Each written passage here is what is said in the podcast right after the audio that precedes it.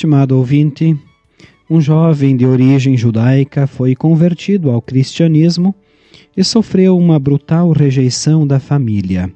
Ele testemunhou a sua fé em Cristo durante 15 anos, quando sua mãe, pela ação do Espírito Santo, também foi convertida. Esse jovem hoje percorre o mundo para anunciar o Evangelho.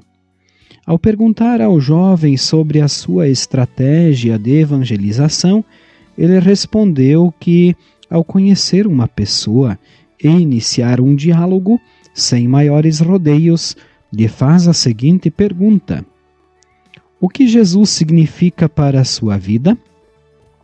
A resposta a essa pergunta lhe dá uma ideia se Jesus é um sim ou um não para a pessoa que está sendo evangelizada. Sendo um sim, ele transmite palavras de edificação cristã e a incentiva a permanecer na fé. Sendo um não, ele apresenta o plano da salvação, falando do grande amor de Deus, que deu seu único filho para que todo aquele que nele crer não morra, mas tenha a vida eterna.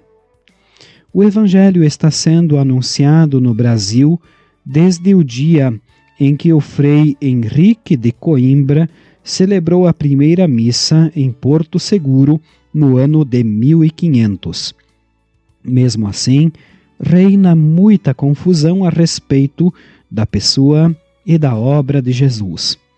Alguns dizem que ele foi um espírito elevado, um benfeitor da humanidade. Outros querem terceirizar a obra da salvação com outras divindades e com a prática de boas ações pessoais.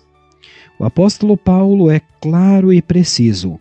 Jesus Cristo não é sim e não ao mesmo tempo.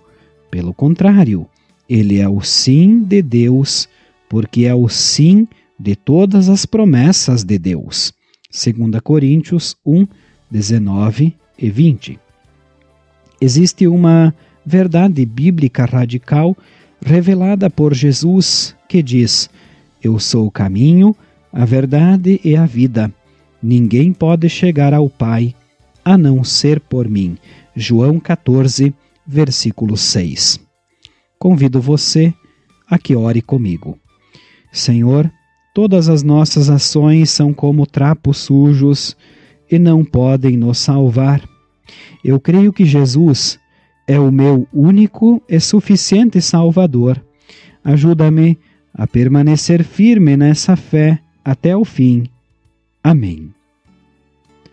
Estimado ouvinte, esta foi a nossa mensagem para hoje, refletimos sobre o tema Jesus é o sim de Deus, com base em 2 Coríntios 1, 19 e 20, onde diz: Jesus Cristo não é sim e não ao mesmo tempo, pelo contrário, ele é o sim de Deus, porque é o sim de todas as promessas de Deus. Queremos agradecer a você que nos acompanhou até aqui. Nós, da Igreja Evangélica Luterana do Brasil, desejamos a você e aos seus um bom e abençoado fim de semana. Acompanhe-nos novamente na próxima segunda-feira.